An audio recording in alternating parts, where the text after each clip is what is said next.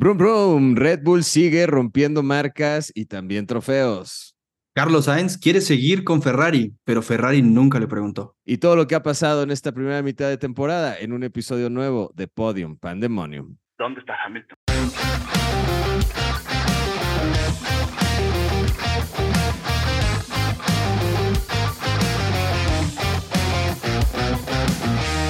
Rafa, muy buenas tardes, bienvenido a un episodio más de Podium Pandemonium ya durante el break de verano después de Bélgica.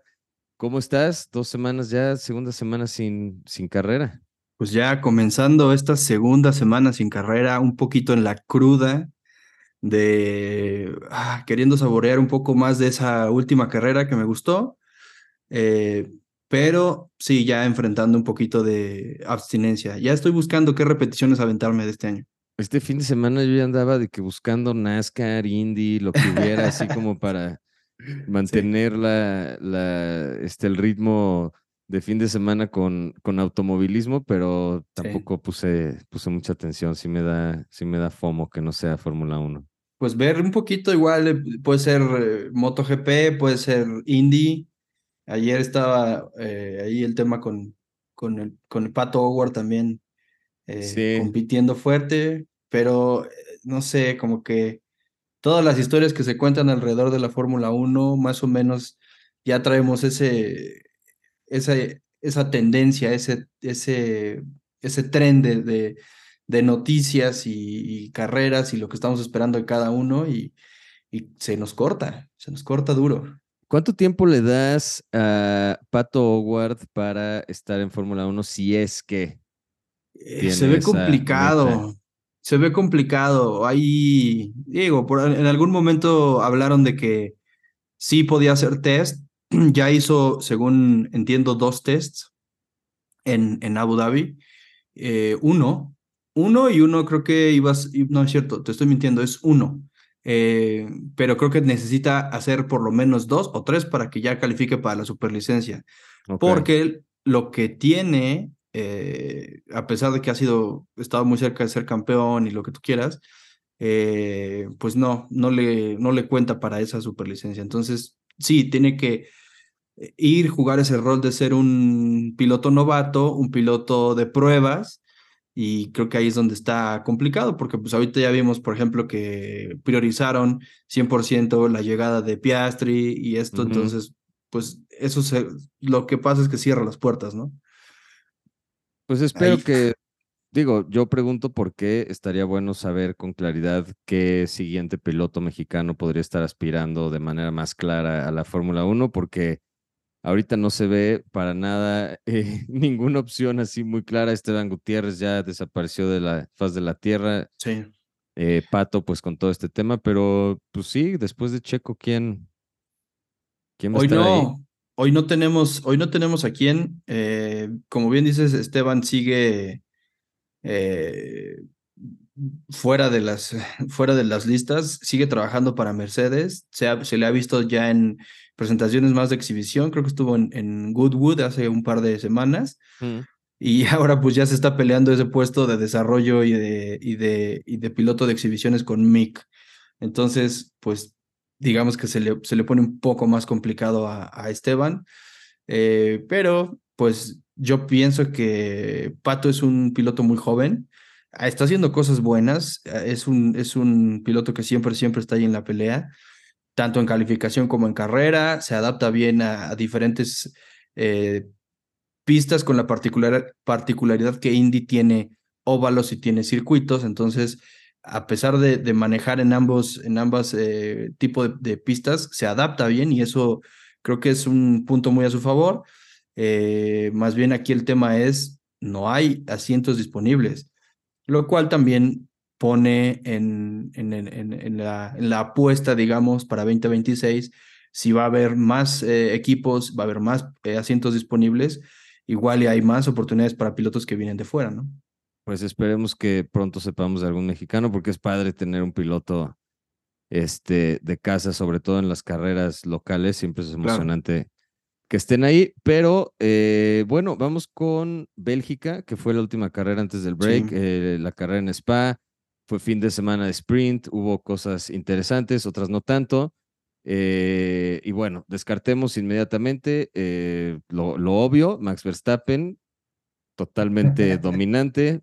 Este, no había nada, absolutamente nada que hacer contra él. Creo que es claro que, que ya está corriendo solo a estas alturas de la, de la temporada. Esperemos que para la segunda mitad haya ahí un poquito, se empareje un poco la, la cosa, porque mira, yo no estoy opuesto, yo no me opongo para nada a que Verstappen gane y domine y trae un muy buen coche, es un gran piloto y tal, pero atrás de él siento que puede haber un poquito más de, de pelea, de emoción, de, de, de, estar luchando por ese segundo, tercero, de estar que el cuarto lugar todavía tenga chance de, meterse al podio, o sea, que haya pasando cosas más emocionantes, no que el highlight de la carrera sea que Albon pasó a Hulkenberg por el lugar 16, ¿me entiendes? O sea, como que ya creo que tienen que suceder cosas más adelante en, en, términos de, de, las posiciones, tienen que pasar cosas adelante. Y nos ha pasado en, en, las últimas dos carreras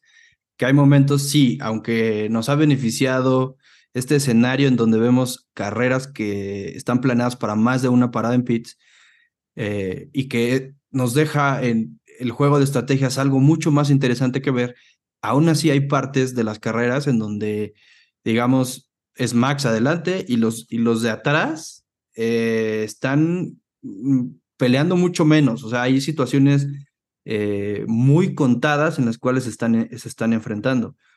Y bueno, pues esto no es otra cosa más que desarrollo de los coches, eh, pero al mismo tiempo la parte de ahorra llantas, ahorra combustible, este, no, no te excedas, etcétera, etcétera, etcétera. Vimos eh, en Bélgica que incluso hubo mucho ruido ahí eh, sobre, sobre si los Red Bull estaban siendo eh, manejados desde el pit wall para que Max pudiera sí o sí rebasar a Checo, no necesita que el pitbull le diga a Checo mantén las llantas, o sea, no, le, no necesitan decirle mantén el ritmo. Max tiene el ritmo para, para rebasar a Checo y a todo.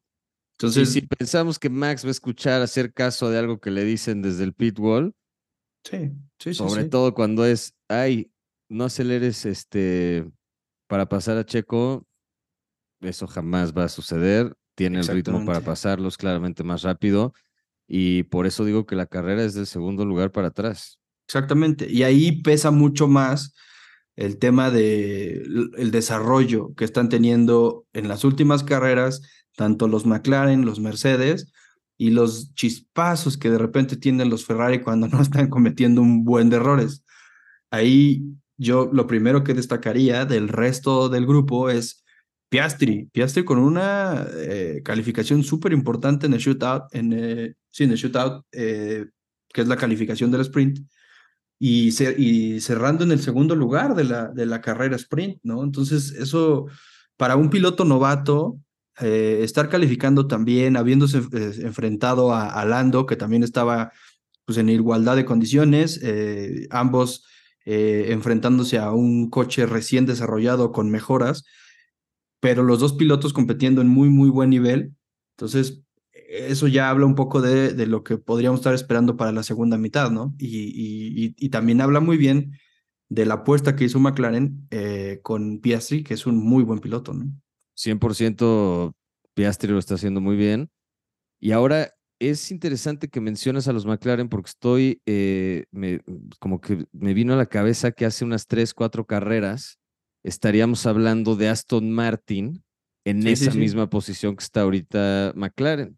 Entonces se están volteando un poquito las cosas en cuanto al desarrollo del coche. Alonso estaba, eh, o bueno, en general Aston Martin están muy entusiasmados con poder ganar una carrera, conseguir teniendo este, estos podios, estas cosas. Creo que, se, creo que hablaban específicamente de Hungría, ¿no? De ganar en Hungría a lo mejor. Y, y no hemos visto que, que, hayan podido mantener esa misma eh, consistencia que traían. Y ahorita Aston, perdón, McLaren sí se ve que las, las, los, updates y los upgrades que le han hecho al coche están rindiendo frutos, los pilotos están pudiendo sacarle más, este, más al coche y se nota en esto que dices, por ejemplo, la calificación de Piastri y luego el, el desempeño en el, en el sprint. es claro que, que algo están haciendo bien y Aston Martin algo está pues no sabiendo exactamente hacia dónde moverse porque se están quedando atrás.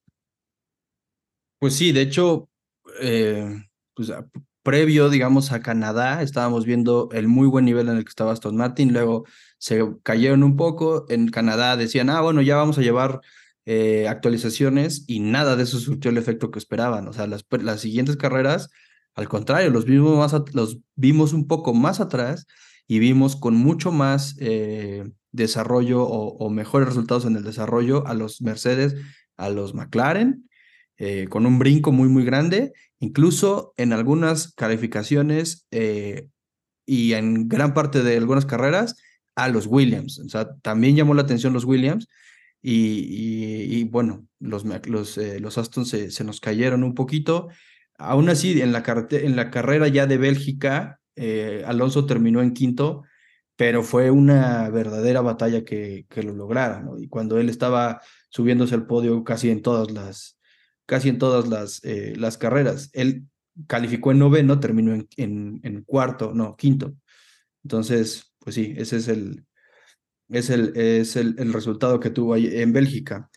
Em, por otro lado, pues de lo que se habló mucho, mucho, mucho, los Alfa Tauri.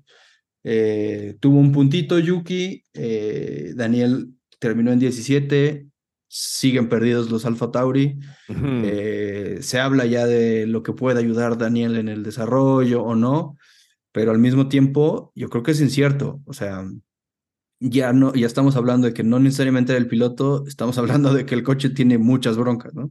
100%, ahorita ya se está hablando hasta de que Yuki puede ser este sustituido, se quedan con Daniel, Daniel ayuda a desarrollar el coche, un piloto más joven va aprendiendo todo esto o sea, sí, y ahorita ya también creo que había ahí que este Hugo Boss va a ser patrocinador. Sí. Este, entonces puede que hasta el nombre del equipo cambie. O sea, está, Alfa Tauri está creo que ahorita en un proceso de reinvención bastante complejo y no se va a resolver esta temporada, pero ni de broma. Reinvención y no. te voy a decir por qué.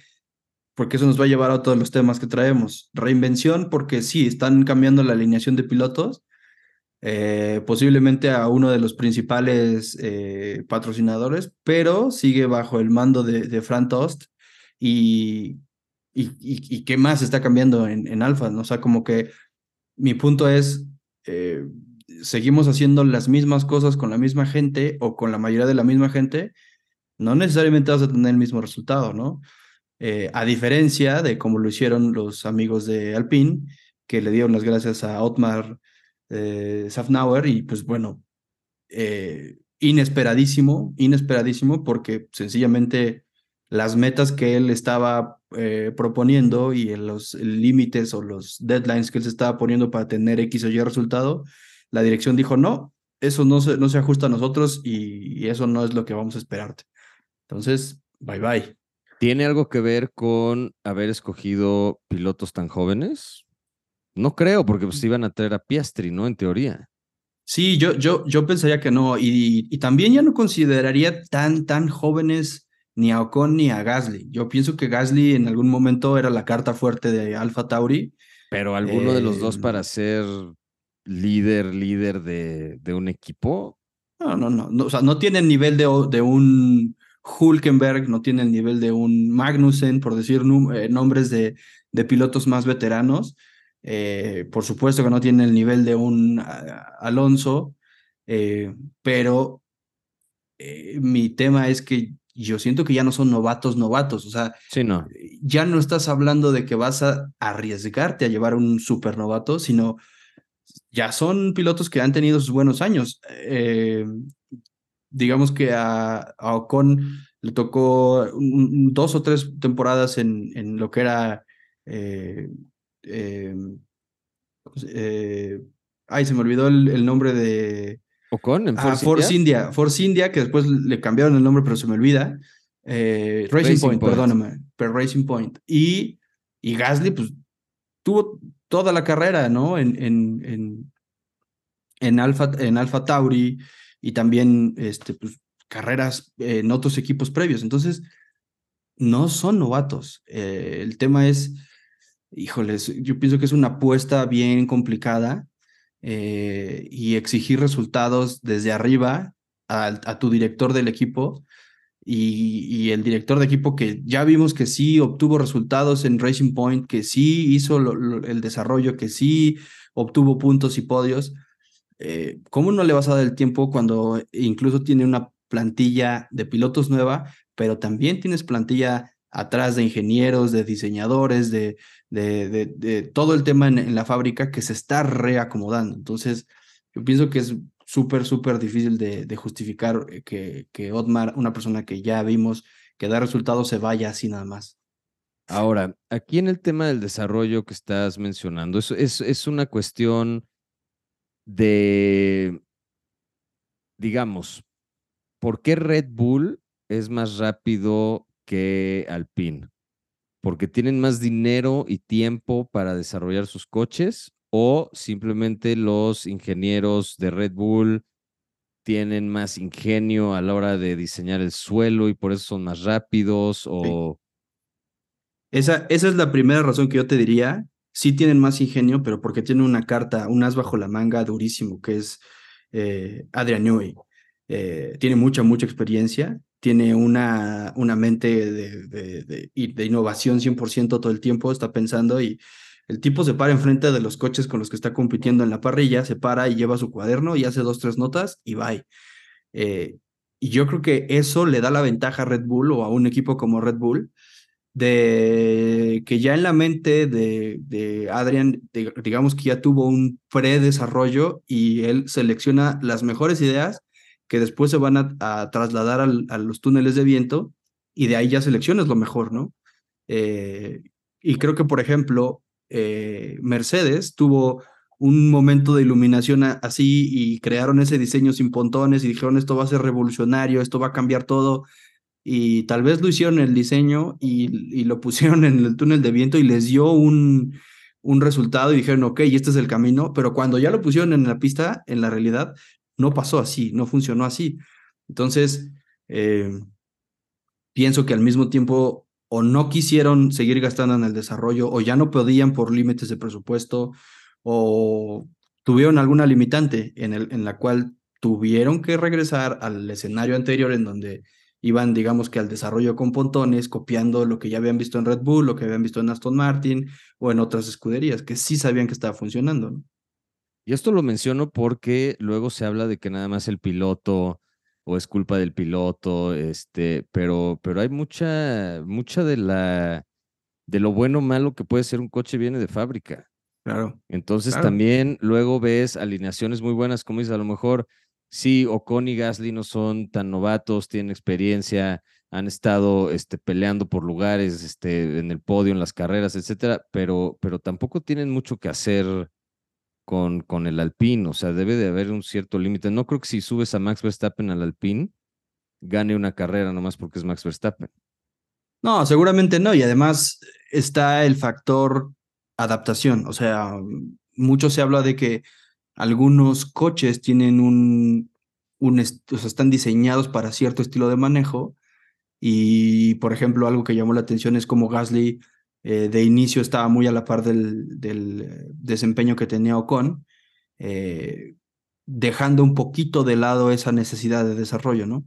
Entonces, tampoco es, garantía, como bien dices, que pongan a Max en un, en un Alpine y que él vaya a ganar, porque tendría que adaptarse y porque además seguramente no tiene el desempeño que tiene un Red Bull, pero eh, sí, sí pienso que es eh, un conjunto, es un conjunto de cosas, o sea, necesitas tener, sí que sea rápido, pero también que sea confiable, pero también que sea, eh, em, mm, digamos, que no sea cambiante durante la, la carrera, o sea, que, que, sea estable el coche, porque ya sabes que hay coches que van con tanques llenos, son un, un desempeño, con tanques vacíos es un desempeño diferente, o es menos manejable o más manejable, etc. Entonces, yo pienso que sí, es es un escenario bastante incierto. También lo, dijo Hamilton hace un par de semanas. Si yo tuviera el coche que tiene Pérez, tal vez tendría más puntos que él. Y es muy fácil decirlo, pero creo que es, es, es una situación completamente distinta estar ahí estar teniendo que manejar ese coche y estar teniendo que competir directamente con Max. Claro, y todo también es muy fácil decirlo porque cuando él traía el Mercedes, pues cualquiera decía, ay, yo podría tener más puntos que Botas. Exacto. Este, nomás porque trae el Mercedes y Hamilton campeón y demás. Entonces, sí juega eh, mucho el, pues el año que qué coche te dieron para manejar. Hamilton, como siempre, eh, quejándose del dominio de Red Bull, buscando soluciones para ser él el que está en la gloria, pero pues no va mal, Mercedes en segundo lugar, digo, 250 puntos abajo de Red Bull, pero se mantienen en el segundo lugar. Aston Martin no está muy lejos, está a 50 puntos, pero este, para el otro lado. Entonces, la pelea ahí está interesante con Ferrari y ahora McLaren que está este, atacando con todo. Yo, si fuera Ferrari, no me confiaría mucho este, que los puedan alcanzar, ¿eh? No, no, o sea, Ferrari, Ferrari está bien complicado. O sea, yo creo que han, gastado, no sé, o sea, yo me estoy imaginando que han gastado mucho, mucho en desarrollo, que incluso eh, cambiaron, eh, cambiaron de, de, director de equipo, ahora está Fred Vassor. Eh, suena por ahí que, que, que Matías Binotto fuera a, a, para Alpine. No se sabe realmente si vaya a pasar o no. Estaría bueno ese comeback, ¿eh?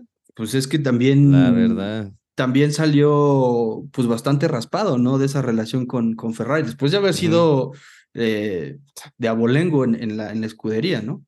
Este, pues, nada más como, como contexto para ese comentario es, digamos que Matías Binotto estuvo en el, en el equipo cuando todavía corría Schumacher, ¿no? Entonces, eh, era, era, creo que jefe de mecánicos, o no me acuerdo qué parte del garage era, pero sí, o sea, llevaba mil años ahí.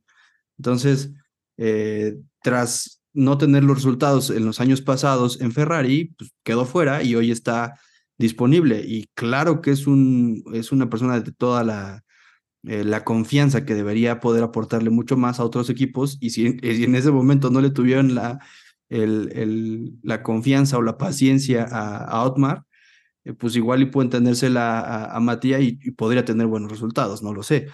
Eh, pero, pero sí siento que ese tipo de, de, de, mezclas ahí, de, de, algunos rumores, son lo que ya se comienza a mover ahorita en, en, este periodo de descanso y, y también alimenta mucho de los rumores de lo que vamos a ver para los siguientes años, ¿no? 25, 26.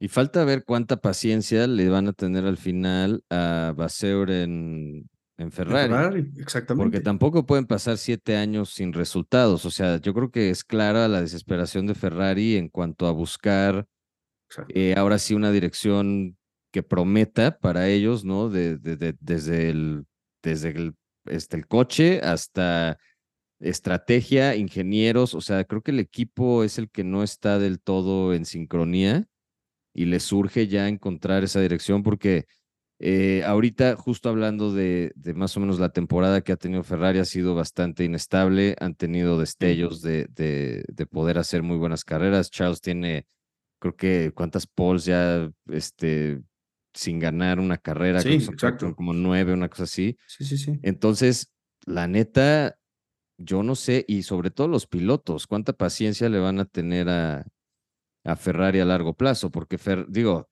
no creo que Leclerc se quiera quedar ahí, aunque le paguen y le hagan contratos y tal. No creo que se quiera quedar ahí los próximos cuatro años sin ganar nada. No, completamente. Hay algo que le, que le promete más, por los supuesto. pilotos brincan de un equipo a otro sin pensarla dos segundos. No, no, no. Y, y, eh, y tienes un super punto. A ver, si tienes dos muy buenos pilotos, porque eso es lo primero que tenemos que tomar como base. Tanto Leclerc desde que salió de, de, Alfa Romeo sabíamos que era una promesa, porque siempre destacó desde, desde las categorías jóvenes. Como, como Carlos Sainz vimos que destacaba desde que estaba en, en, en, en Toro Rosso y, también destacó en, en, en, McLaren. E, es un piloto muy estable. Cada vez más a Leclerc, ¿eh? Exactamente, ese es, ese es, eso es lo que quiero decir. Antes veíamos más claro cuál era el piloto 1 y cuál era el piloto 2, y hoy ya no. Hoy incluso la pelea de ver a Carlos Sainz detrás de Leclerc se ha, sido, ha sido una constante y se ha visto mucho más en las últimas carreras. Ahora, tienes a dos muy buenos pilotos que están siendo afectados por problemas de decisiones del pitbull, de estrategia, de, de errores propiamente de, en las paradas de pits y demás. Y otros temas como órdenes de equipo, de mantén la posición, no lo ataques, etcétera, etcétera, etcétera. Y eso incomoda mucho a los pilotos. Yo siento que cada vez que entrevistan a Carlos está a punto de explotar y decir váyanse al diablo todo. Eh, y voy a buscar, sí voy, y sí me voy a ir a Audi en, en 2026, no sé, pero eh, sí, creo, creo que, que se está volviendo un poco insostenible y, y creo que aquí es donde va mucho lo que acabas de decir. ¿Cuánta paciencia le van a tener a, Fred Basser? Porque, pues sí, es, a ver, es la categoría eh, reina, pero es el equipo más grande en esa categoría reina. Entonces, es el, el equipo que tiene más historia. Entonces, y le surge ganar.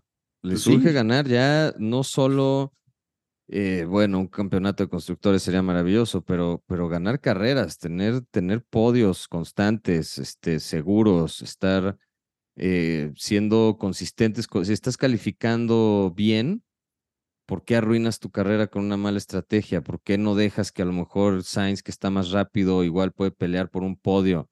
Este, ese tipo de cosas, yo creo que Ferrari ya tiene que, que ponerse de acuerdo y espero que en esta segunda mitad se empiece a notar un poco más de esa organización porque el coche está ahí. Es rápido, este, logran hacer cosas buenas con él, pero... Le surge mucho, ¿sabes? Porque yo pienso que lo que más pesa acá es la decepción. Hay muy buenas calificaciones y cuando tú piensas que está pintando una muy buena carrera, se caen. Y todos los que son ferraristas o tifosis están que se quieren arrancar el, el, pelo porque es que cometen errores muy, muy, muy evidentes, ¿no? O sea, eso creo que es lo, lo, más difícil de explicar en el desempeño. No sé cómo sean esas juntas de eh, donde tiene que entregar resultados eh, Fred, pero pienso que va a estar complicado, ¿no? Pues eso es. Eso es, sí. Es que eso es, o sea, realmente no hay nada más que no se ponen de acuerdo. Claro. Pero. Ahí, ahí nos trajo ya Bélgica un poquito un comeback bueno. Eh, hablamos en el episodio anterior de que queríamos que Checo estuviera por lo menos en, en el top 5 en, en calificación, eh, Q3, y que, y que estuviera en el 1-2, y eso pasó. Eh, segundo lugar en calificación para la carrera del domingo y terminó detrás de, de Max. Eh, cuando comenzó la carrera pensamos que podía tener un poquito de, suerte y despegársele al, al, pelotón, pero eso no pasó. Eh, creo que no tuvo más de tres segundos de ventaja sobre el segundo lugar. Eh, y, y, pues fácil se la puso a, a, Max porque, porque tiene mucho más ritmo en carrera y pues sí, terminó ganando una, una carrera más eh, Max Verstappen, eh, con un, un eh, Leclerc que estuvo por ahí, sí, compitiéndole a Checo en un par de vueltas, pero pues después ya pasó a ser el, el, el segundo lugar del, de, la, parrilla y le tomó creo que 16 o 17 vueltas a Max alcanzarlos a, a todos y de ahí pues dominancia absoluta eh, incluso tuvo una ventaja de más de 20 segundos, lo cual, pues sí, otra vez eh, esas conversaciones de el pitbull de eh, conserva llantas, conserva combustible, usa la cabeza, ese tipo de cosas que se ha que se ha vuelto una constante, ¿no? Esa relación me da este, mucha risa la que tiene con su ingeniero, este Giampiero, ¿cómo se apellida? Giampiero Lambiase. Ese güey. Este, incluso Horner salió a decir que no, que hay mucho respeto, que, que se conocen muy bien, que han trabajado mil años juntos, que tienen este, una manera muy suya de, de comunicarse y a veces uno nomás escucha cinco segundos de un radio ahí que, que, puede ser sacado de contexto muy fácil, pero él dice, yo no estoy preocupado, no necesitan terapia, ellos dos se entienden y mientras sigan ganando yo no tengo por qué decirles nada. Entonces, este, pues sí, yo creo que Max está muy cómodo. Eh, lo que decíamos el, el, episodio pasado, que ha de, estar, hasta aburrido manejando, que busca formas de entretenerse, ¿no? Y sugiere, paramos en pits, vamos por la vuelta rápida, ¿qué hacemos? Este, me freno aquí, me tomo una selfie, luego me vuelvo a subir, todavía tengo tiempo, o sea, ah. está, está ya muy cómodo en, en el coche y pues esperemos que la segunda parte de la temporada no se le caiga, porque luego hay sorpresas y el coche empieza a tener problemilla por aquí, por allá, una llanta ponchada, una, pues ya estuvo ahorita en Spa, tuvo ahí un volantazo que puso a todo mundo a, este, a brincar de sus asientos, porque en esa, y sobre todo en esas dos curvas, se te va el coche y se te acabó la carrera sin duda, o sea, no hay más que hacer, entonces este, ese volantazo sí estuvo medio este, cardíaco, aprovechando que la, la FIA quería hacer más cardíacas las carreras, pues ahí estuvo. Estuvo está interesante ver cómo se le fue la frecuencia cardíaca al 5000, al Max Verstappen en ese momento y que dijo, madre.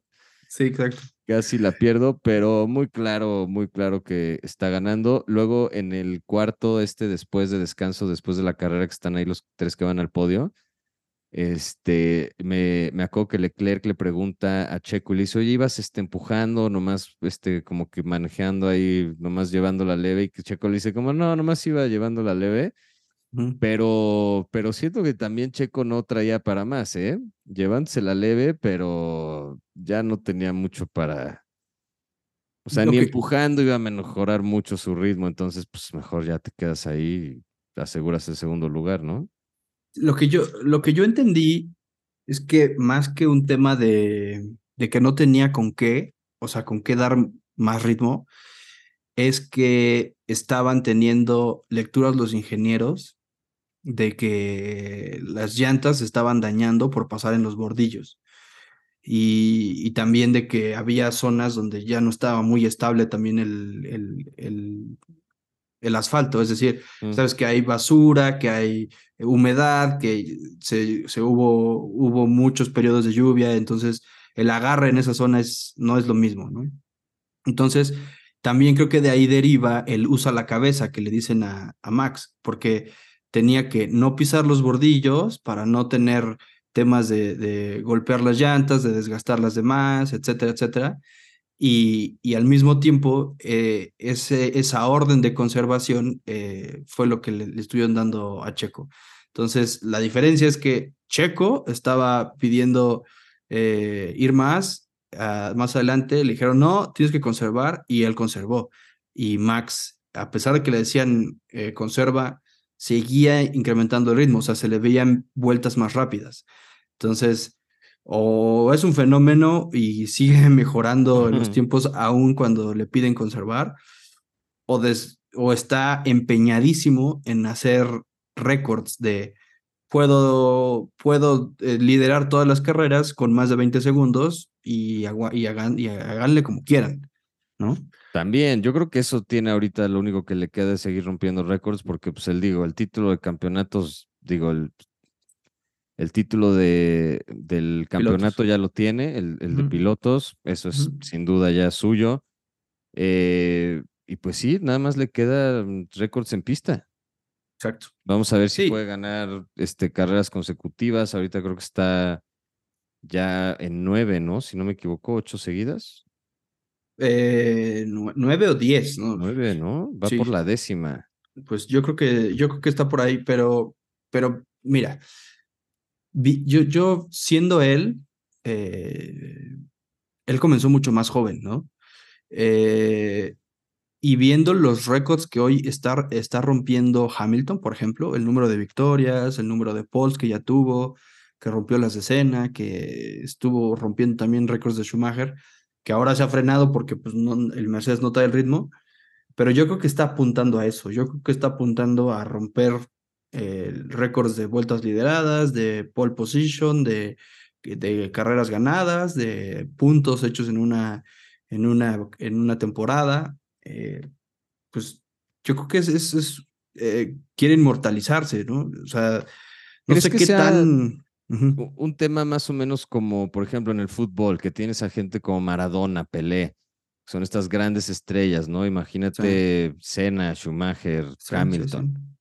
Y luego llega gente como Messi, que de la nada dices, bueno, entiendo que el fútbol es diferente, también la, la Fórmula 1 ha ido cambiando, ¿no? Pero podríamos decir entonces que Max Verstappen apunta para ser en un futuro el más grande de la historia o por lo menos es lo que busca, es claro, ¿no? Sí, yo, yo creo que es eso, yo creo que es eso es su tirada, yo creo que no es fácil explicar esa actitud de voy a aplastar a todos si no es porque está buscando eso. Em, claro.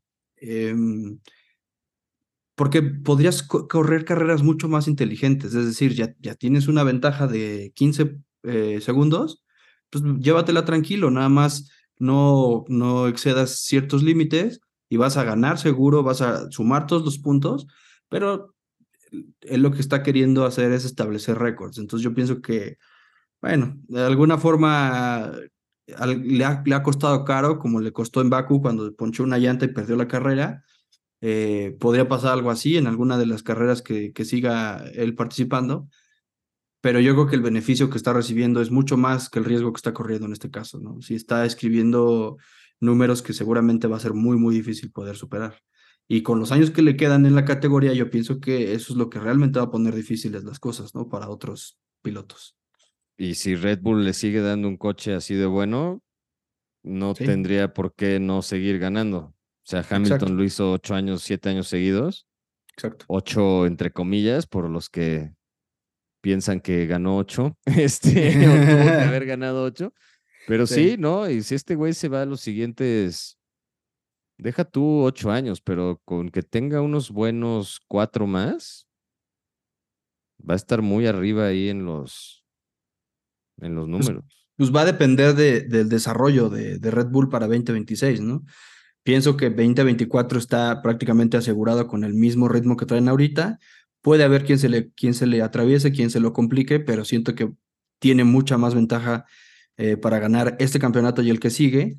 Eh, lo, difícil va a ser ver si el desarrollo de los otros eh, pilotos es, bueno, más bien de los otros equipos, lo alcanza para 2025 y si las nuevas reglas de 2026 se adaptan al Red Bull y va a tener un ritmo similar que, que lo permita competir en ese ritmo, ¿no? Ahora, hacia la segunda mitad de la temporada, más allá de que obviamente Red Bull pues salvo que algo muy extraño pase, van a seguir dominando. Ferrari eh, necesita organizarse mejor para convertir esas buenas calificaciones en, en victorias o en podios, por lo menos. Eh, Mercedes trae eh, pues un ritmo bastante estable, tampoco este, nada maravilloso, pero tienen buenas carreras, han tenido buenas participaciones con Hamilton, Russell pues ahí va, eh, Aston Martin se está quedando un poquito atrás con, con McLaren y pues de ahí para atrás, pero esta segunda parte de la temporada esperamos algún brinco inesperado. Alfa Tauri podrá salir del hoyo en el que está, terminar arriba de Alfa Romeo. Alfa Romero, eh, Romero, ¿eh? Alfa Romeo va a poder pasar a Haas, Williams. Es que estos güeyes están a una carrera de diferencia de quitarse el lugar el uno al otro. Eso es lo que está bueno. Williams tiene 11, Haas tiene 11, Alfa Romeo 11, digo 9 y Alfa Tauri tiene 3. Entonces, esos cuatro lugares están todavía muy... Pueden cambiar en cualquier momento. Lo que no sé es si Alfa Tauri va a tener para este, colocarse por lo menos séptimo en el, en el campeonato. Yo, yo, a menos de que ahorita estén en el simulador Yuki y, y Daniel, yo veo bien complicado que vayan a tener un, un comeback para el final de la temporada. Em, leí por ahí que están planeando que en 2024 van a correr el Red Bull que hoy tienen en Red Bull, eh, en Alfa Tauri, ¿no? Entonces, pues sí, lo que les está ayudando es que van a tener eh, ese coche que ya sabemos que está aprobado, pero posiblemente será más lento que el desarrollo nuevo de todos los demás eh, equipos. Pero por lo pronto, para esta campaña, siento que están muy, muy complicados. Yo veo más fácil que tengan un chispazo los Haas, por ejemplo, eh, que, que, ya vemos pilotos frustrados, tanto Hulkenberg como, como Magnussen hablan de, de que saben lo que necesita el coche, pero que es muy difícil implementarlo, pues sí, porque es costoso eh, y porque lleva tiempo, ¿no? Eh, pero, em, pero, yo, pero yo veo mucho más fácil que estos pilotos que son experimentados o más experimentados eh, traigan un desarrollo y tengan una actuación que de repente les haga sumar 8 o 10 puntos, por decir un número, y, que eso los ponga por delante de los, de los Alfa Tauri con, con una ventajita, porque hoy creo que nada más tienen tres puntos los Alfa Tauri, ¿no? Eh, nada más, sí. De Yuki, aparte. Eh, tres de Nick de Bris. no creo. Tres de Nick de Bris. Y, y, bueno, pues yo siento que está, está bastante más complicado para, para los, para los Alfa Tauri. No, no, no veo por dónde honestamente. Y también veo súper, súper complicados a los Alfa Romeo. Los Alfa Romeo eh, de repente hacen estrategias loquísimas en donde eh, salen del, de la línea de meta con duros. Eh, después de 10 vueltas, sí están en los puntos, por decir algo. No sé, bueno, me fue muy, muy corto, 10 vueltas no. retrasaron su, su parada 10 vueltas, perdón, y están en los puntos, pero después viene la parada, se caen y se acabó ese chispazo de la estrategia loca que, que no sé si dependía de un safety car, no sé si dependía de alguna otra cosa, que la suerte los ayudara y que eso los pusiera en, posiciones de puntos, pero la realidad es que el ritmo no lo tienen. Cuando los otros equipos están en condiciones eh, normales con llantas nuevas, lo superan muy rápido, aunque estén ellos en una estrategia diferente y, se supone tuvieran ventaja. No, no les está dando eh, cómo competir. No, ya ha habido, la verdad es que en las carreras en donde podría ser beneficiada una estrategia por safety car, banderas rojas, alguna cosa, tampoco ha habido mucho para, para jugar con eso. O sea, por ejemplo, ahorita en Spa, que es una de las pistas en donde puede ser más probable que, que tengan que, que, detener, incluso la lluvia que pueda jugar, estuvo bastante tranquilo para todos. O sea, la carrera se hizo en pista y bye. No hubo mucho que, que, hacer ahí. Exacto. Sí, yo, yo me acuerdo cuando, por ejemplo, los primeros años de, de Pérez en Sauber, se caracterizaba Sauber por eh, comenzar a hacer ese tipo de, de, o más bien, comenzar la carrera con una estrategia diferente. Se veía mucho con Pérez y se veía mucho con, con Kamui Kobayashi, por ejemplo, ¿no? Eh, iban con una estrategia diferente, iban con duros, eh, intentaban retrasar las paradas lo más posible. Y ahí fue donde, por ejemplo, le empezaron a hacer la fama a, Pérez de que podía conservar neumáticos. Pero hoy ese Sauber Alfa Romeo no se le ve eh, que esté pudiendo fraguar ese tipo de, estrategias. Está, está, está bastante más difícil. Ahora, si vemos otros, otros equipos, pues es que tampoco eh, hay, hay mucho más. O sea, los, los, los Williams han tenido eh, carreras buenas en donde de repente están en los puntos. Cuando ya se viene la parte más complicada del, de la carrera, donde ya todos están con llantas gastadas y demás, se desploman, quedan fuera de la zona de puntos y, se les acaba el buen trabajo que hicieron, ¿no? Eh, incluso se le han visto también buenos, buenos destellos a, a, a Sargent algunas veces, otras veces pues es la cola de la cola, ¿no? Y, y los, y los Alpine, pues cuando no terminan chocándose, este, pues se terminan complicando entre ellos también la, la, la estrategia o la carrera y, y, aunque tienen eh, pues ya puntos, digamos, notables eh, por encima de los otros equipos que están en la, parte de, más atrás de la parrilla, que están con 11 puntos, por ejemplo, Williams 11, Haas 11, Alfa Romeo 9 y Alfa Tauri 3. Eh, y cuando hablamos de los Alpine, pues ellos ya están en 57, están, pero están a 40 puntos de los McLaren. Los McLaren ya han tenido actuaciones mucho, mucho más importantes. ¿no? Es que está cañón como esos últimos cuatro están pegaditos, luego Alpine ya McLaren se nota un poco más consistentes, probablemente se, se, vayan separando de, de Alpine y empiecen a acercarse a Ferrari, si no tiene muy buenas carreras, si no está sumando mucho, con las posiciones que están alcanzando Piastri y, Norris, pues un segundo lugar de Norris o Piastri en una carrera suma bastantes buenos puntos, suma 18.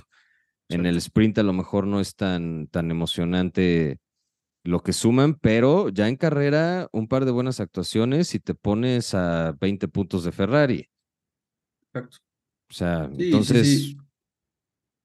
Está, yo, yo, yo, yo esperaría que así como se ve hoy McLaren, tenga un, una segunda mitad mucho más eh, productiva. Entonces, eh, yo creo que sí se puede incluso complicar en algún momento eh, Ferrari si, si siguen con esa falta de, consistencia y, estaríamos viendo un final de temporada interesante entre McLaren y Ferrari y, y, por el otro lado eh, los Mercedes y tal vez los, los Alfa Romeo si es que tienen alguna, algún regreso en, en, su desempeño, creo que eso podría hacer un poco más interesante, porque yo también siento que por el otro lado eh, ya he dicho que la segunda mitad de Pérez es regularmente muy buena, entonces siento que para el segundo lugar de piloto se va a despegar.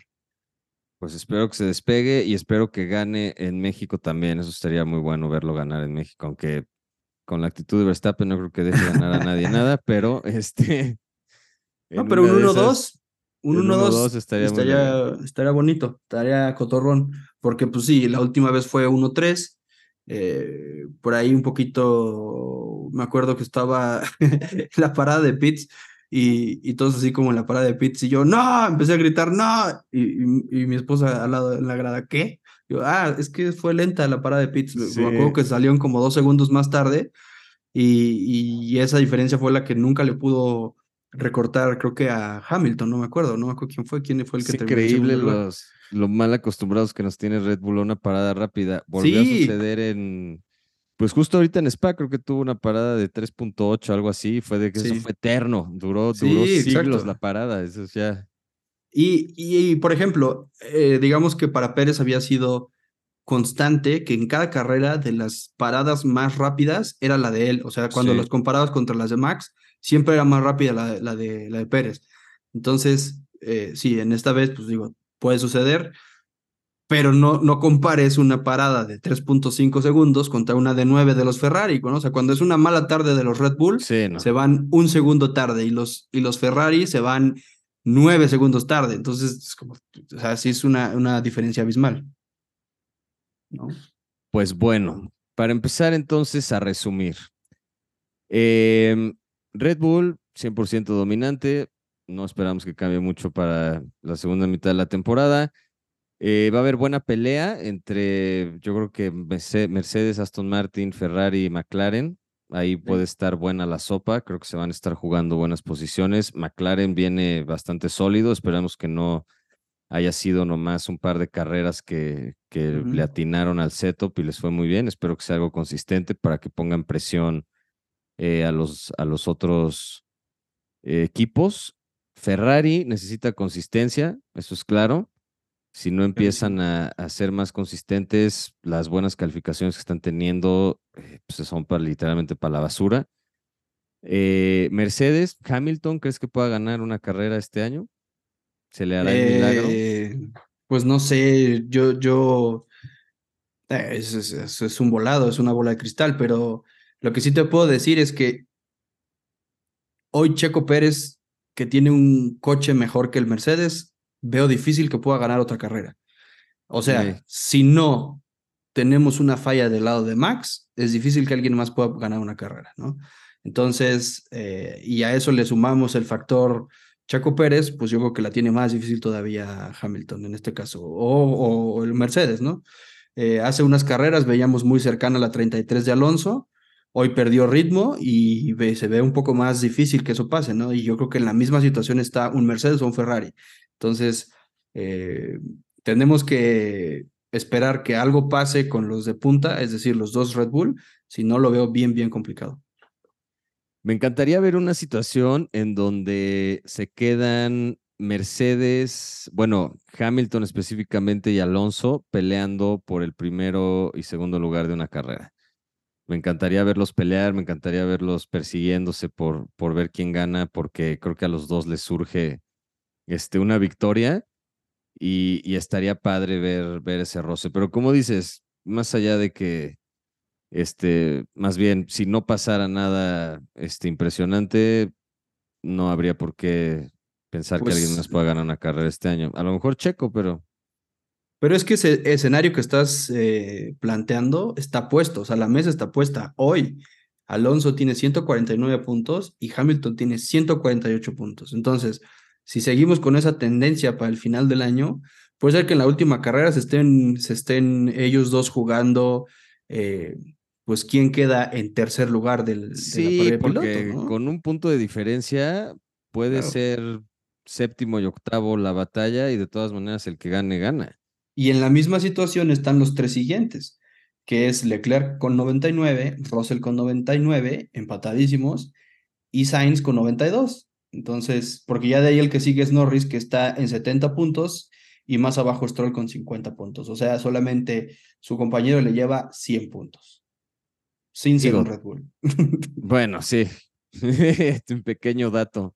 Sí. Este, pues bueno, esas peleas están buenas. Por eso te digo que se me antoja verlos pelear más en pista, que haya más Sí, eh, sí, pelea en pista, porque siento que ya de repente llega un punto en la carrera en la que ya todo el mundo se estableció en un ritmo y cada vez es más difícil ver a alguien apretar, a alguien este, tratar de ganar una última posición, ya cuidan mucho las llantas, ya hay poco riesgo, entonces llega un punto en el que se estabiliza y ya, pues, para pagar la tele, porque no pasa, ya no Tenemos las posiciones. que, tenemos que proponer algo como Mario Kart o algo así, que haya cáscaras de plátano, este, caparazones o algo, algo que le ponga sabor, este, o que regrese la Tiffy, no sé, algo, algo Yo así. voto más porque regrese Nikita Mazepin. Ándale, más. epi- Bueno, pero es que Imagínate que regresen Latifi y Mazepin sean los dos pilotos para Audi en 2026. Estaría increíble. Pues es como presentación del Chavo del Ocho, ¿no? Risas Exacto. garantizadas o algo así, o algún eslogan así me recordó. Para darle Eh, emoción. Exacto. Pues sí, o sea, podría ser que, bueno, porque siempre el factor safety car es algo que te, que te hace fraguar estrategias diferentes. Hablábamos hace un momento de lo que no le ha salido a, a- a Alfa Romeo cuando trata de hacer estrategias diferentes. Y en ese caso, pues sí, podría ser en aprietos. Capaz que va eh, liderando Max, entra Pitts, este, luego empieza a liderar, este, no sé, Alonso Pérez. Y en esa entrada de pits choca Mazepin contra Latifi, entonces pues, ahora le toca remontar a Max otras 8 o 10 posiciones. Entonces eso es lo que sí podría esta- estarle añadiendo más, más sabor a la competencia. Y mira, con que Max tenga unas 20 vueltas disponibles todavía, sin problemas podría llegar al primer lugar otra vez. Es que cuando se lo propone le saca un segundo por vuelta al que sea. Está loco, güey. Yo neta estoy impresionado cómo, cómo hace lo que quiere con el coche. Como dices, ah, necesito un segundo, un segundo, necesito dos, dos, necesito la vuelta rápida, la hago, necesito esto, lo hago. O Mm. sea, lo que, lo que, lo que le pidan. Vi unos memes a- ayer que la próxima actualización para Sandboard en el bolet, en el volante de Max ya va a traer Netflix. Entonces, ah, claro. para que no se aburra el echarse una muchacho. serie, claro. Sí, sí, sí. Puede ir viendo la temporada pasada de Drive to Survive, este, mientras graba la, la actual. Exacto. Este, pero sí, ese güey ya está, está, de verdad yo estoy impresionado con lo bueno que es. Tiene un, tiene un feeling con ese coche ya insuperable, de verdad. ¿Qué te parece si tocamos rápido ese punto del, del coche? Uno de los principales patrocinadores de Pérez, eh, pues sí, ligado a la escudería, escudería Telmex, Ujú. eh, señor Arturo Elías Ayub, dijo en un tuit abiertamente que él pensaba que el coche que tiene Pérez no es el mismo coche que tiene Max. ¿Tú qué opinas de eso? Yo creo que sí es el mismo coche, nada más que el coche está diseñado a favor de Max. O sea, hay un estilo de manejo que tiene Max Verstappen que no es el mismo que tiene Checo Pérez y por regulaciones, presupuesto, etcétera, no pueden hacer un coche a la medida de cada quien. Tienen que hacer como un, digamos, un, una carcasa, digamos, un, pues el genérico del equipo y ese tratar de ajustarlo un poquito más hacia lo que le conviene al piloto, pero Sí. yo creo que claramente ese cascarón está hecho para, para Max Verstappen y lleva siendo así desde hace muchos años. O sea, Hace rato vi una, una declaración de Horner que decía que, que talentos como Verstappen o Vettel o así vienen pues cada 50 años. Entonces, es claro que, que, le están apostando a que Max Verstappen sea el líder absoluto de todos los récords de lo que sea que pueda hacer con Red Bull. O sea, ellos no están pensando en, en, en tener a dos campeones del mundo. Claro, sí, sí, Quieren a uno. Y es y, lo mismo. Y si en sus manos está que, que la dominancia esté cargada hacia un lado y con eso evitarse problemas, que ya los han tenido con Weber y, y Vettel o alguien más, pues mejor se las ahorra, ¿no? Por supuesto, ve el tema que fue eso. Exacto. Se pueden meter en problemas nomás gratis. Y la verdad es que yo creo que a, a, a las escuderías, pues sí les interesa tener el 1-2, pero sobre todo les interesa tener el 1. Claro. Entonces, sí, pues la verdad, si, si con un piloto pueden ser campeones, le van a apostar todo a ese. Yo, Rosberg yo le daba mucha no. pelea a Hamilton y ve, o sea. Uh -huh. Exacto, sí, sí, sí, tal cual. Y ahí, y ahí, siento que el desarrollo estaba más cercano. O sea, yo, yo, siento que, sí. por decirlo de alguna forma, la puesta a punto de Rosberg siempre fue más cercana a lo de, a lo de, a lo de Luis. Y aunque había carreras en las que tenía muchísima ventaja Luis, había otras en donde estaba justo detrás de él o por delante de él. Entonces, pienso que era mucho más cercana el setup. Yo, y yo le ganó que... un campeonato Rosberg. Exactamente, sí, sí, gracias a eso. Sí, gracias no, a eso, a que, a que, estaba realmente cerca. Tan estaba difícil ganarle y tan. Creo que todos, o sea, la, las estrellas, el universo, todos se alinearon para que Rosberg ganara esa única ocasión y por eso se retiró y dijo: Yo ya cumplí, yo ya me voy. Sí, exacto, sí, tal cual. Ya, suficiente difícil fue esto como para quedarme aquí a hacer ya. Lo logré y vámonos. Sí, tal cual. Bueno, o sea, culminó, sí, lo bueno fue que él culminó con el campeonato, pero la verdad es que habían sido tres, cuatro años que había estado en el mismo tren de competencia uh -huh. y, y, no le había salido. Y le salió y dijo, bueno, muchas gracias con permiso, porque tampoco es sano estar en ese nivel de, de, de exigencia, pienso yo. O sea, y también el tipo está acostumbrado a disfrutar las cosas, entonces creo que fue una buena decisión. Totalmente, estoy totalmente de acuerdo. Pero entonces, para, para terminar el punto, sí, yo creo que aunque subieran a Checo, si, si cambiaran los coches ahorita y le dieran a Checo el de Max y a Max el de Checo, yo creo que se ajustaría más rápido Max al otro que, que al revés. Sí, mi, sí, yo, mi, mi teoría es las actualizaciones que ha tenido el Red Bull han estado diseñadas alrededor de Max. Es Pues sí, decir, claro. cuando vimos el inicio de la temporada, el coche estaba más adaptado a Pérez o el tipo de manejo de Pérez estaba más adaptado a lo que era el coche en ese momento. Por eso era tan difícil que Max eh, le, le pusiera batalla. Pero las evoluciones estuvieron encaminadas completamente en el sentido de mejorar el desempeño para Max y ahí está el resultado, ¿no? Claro. Sí, 100%. es. Pero eso de que haya un complot ahí, Ah, yo no me la traigo esa, ¿no? yo tampoco. Simplemente creo que los coches están más diseñados hacia uno que hacia otro. Y pues cuando tienes ese talento y, y tienes esa posición en el equipo, pues así es como pues, el Barcelona juega alrededor de lo que Messi necesita, ¿me entiendes? Exacto, claro. El Sí, sí, equipo sí. se mueve alrededor de cómo se mueve Messi. Entonces yo creo que aquí es lo mismo. El equipo se mueve alrededor de lo que necesita Verstappen para seguir siendo el, pues, el mejor piloto, el mejor jugador que tienen. Sí, sí, sí, completamente de acuerdo. Y así va a seguir siendo. Pero pienso que 100%. el- eh, lo que resta de este año, las evoluciones y todo va a estar en torno a Max, garantizar el campeonato, garantizar que todo el desarrollo que, que se logre hacer en este año y que funcione como base para el siguiente, eh, va a estar encaminado sobre el éxito de Max como piloto. Y de ahí lo que pueda rescatar eh, Pérez será pues lo que pueda eh, ir adaptándose él también al coche, ¿no? Por supuesto, que consolide el segundo lugar, que se siga llenando de patrocinadores, que le siga trayendo mucho dinero al equipo, que se divierta manejando, va a ser el segundo lugar de, de pilotos, va a seguir subiéndose a los podios. O sea, yo creo que de todas maneras, Checo tiene una gran, gran temporada por delante y ser el segundo lugar de pilotos, el campeonato de constructores, o sea, puede ganar todo con Red Bull este año, o sea, Que gane Así todo lo que pueda con Red Bull este año y lo que sigue y que el siguiente se vaya a divertir a Ferrari.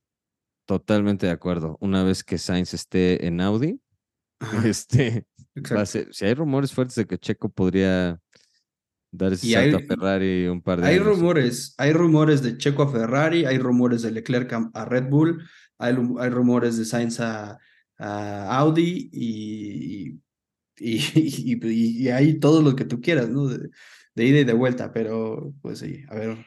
Y te digo eh, algo que no veo descabellado pensar que pudiera pasar, es que ahorita la Fórmula 1 y Liberty Media y los gringos y tanto show alrededor de, de la, de la Fórmula 1 que en una de esas, si se vuelven locos, ponen una carrera de exhibición en algún país árabe acá una vez al año, en donde todos los pilotos corran con un mismo coche y a ver quién gana o alguna cosa así. Yo no me opongo, ¿eh? Pues sí, puede ser eso, puede ser que, que el próximo formato sprint sea con con pirinola y lo que te dé la pirinola es el coche que te toca y con eso sales a competir el otro, el otro día. No sé, pero sí, no suena descabellado. O sea, la verdad es que hoy en gran medida la Fórmula 1 está eh, enfocada a traer eh, nuevos seguidores. Parte de traer nuevos seguidores es innovar en la forma en que compiten y, y pues mientras siga siendo interesante, eh, es bienvenido. Hay algunas actualizaciones y cambios que no siempre han sido tan buenas, como lo último de que eh, la calificación en, en, Q1 solo pueden ser duras, Q2 medias y Q3. O sea, la verdad es que para mí pasó 100% sin pena ni gloria. Eh, yo pienso que en ese, ese tipo de mezclas era lo que le podía dar la ventaja a un coche de la mitad de la parrilla para abajo, por decir, voy a ir en Q1 y voy a gastar mi, mi set de, de llantas soft, porque hoy voy a tomar el riesgo, sé que de Q2 a Q3 no voy a pasar, pero voy a garantizar que esté del 15 para adelante, por decir un número, ¿no? Y hoy, pues lo que hicieron es quitarles esa opción. Entonces, pues siento que realmente no hubo gran diferencia. Creo que hubo mucho más diferencia el tema de clima y el tema de de banderas rojas que lo que pudo haber influido esa, esa regla de, de poner las llantas de, cierto tipo para cierta etapa de la calificación. Pues bueno, que, que quiten esa regla que no le gustó a Rafa. A mí tampoco me parece que haga ninguna cambio en particular, no hace ninguna diferencia. Em, y bueno, Rafa, no sé, hemos ya terminado esta esta mitad de, temporada, cubrimos todo, estamos tranquilos, ya podemos irnos de vacaciones y regresar recargados de pila en un par de semanas para el regreso, el inicio más bien de la, de la segunda parte de la temporada, o, todavía hay algo que... Pues creo que nos... pasamos de largo. No, pues lo único... Ah, sí, nos pasamos de largo que Red Bull rompió ese horrendo trofeo de barco. Y qué bueno que me parece un crimen que hagan eso solamente porque es la forma del... Hasta los de Santander eran más bonitos que ese del barco. Está Pero bueno, terrible ese barco, ese trofeo. Qué bueno que se les cayó. sí, 100%. Que lo dejen roto, está más padre. Eh, total. Y pues nada, creo que cubrimos todo. Creo que eh, llevamos una muy buena primera mitad. Eh, habríamos tenido ya tres carreras sprint, solo se corrieron dos por el tema de que no se corrió en Imola. Eh, pero lo que llevamos bastante bueno, eh, creo que hemos visto de todo, ha estado mezcladito, sí mucho dominio de Max, pero, pero de repente el repunte de un equipo, de otro equipo, Aston Martin, McLaren, Ferrari se cae, este, Mercedes revive un poco, eh, pero lo que lo único que te quiero decir con esto es ojalá que la segunda mitad esté igual de movida, que haya mucha más competencia y pues nada, ya quiero que empiece y que pasen rápido esas siguientes dos semanas. Estoy de acuerdo. Podium Pandemonium también traerá actualizaciones para la segunda mitad del torneo. Eh, poco a poco les iremos, eh, pues bueno, las irán viendo eh, y espero que les gusten y que podamos disfrutar de la segunda temporada de la, de la temporada con buenas carreras, con buenas cosas que comentar, con, con cosas interesantes, eh, a ver qué sucede con, con los contratos para el próximo año. Eh, y bueno, los mantendremos informados. Por lo pronto, Rafa, feliz break de, de verano. No te rompas el brazo como Toto Wolf, por favor. este, si vas a hacer deportes extremos, por favor, este, con precaución. Y nos vemos de, de regreso con el previo para la carrera eh, Sandboard. Sandboard. Muy bien, pues la va a pasar muy bien ahí Max Verstappen, ¿no? Pues es, es, su, es otra de sus carreras de casa, es la tercera de casa para él, ¿no? Después de Austria, después de Bélgica y ahora Sandboard, ahora sí es eh, Países Bajos para él. Pero, pues, eh, pues sí, nos toca ahorita esperar un poquito y ya nos escucharemos para el regreso previo de esa, de esa carrera. Pues hasta aquí el resumen de la primera parte de este campeonato 2023 de la Fórmula 1. De nuestra parte es todo. Rafa, muchas gracias por, por estar acá nuevamente en un episodio más de Podium Pandemonio. Gracias, gracias. Saludos a todos. ¿Dónde está Hamilton?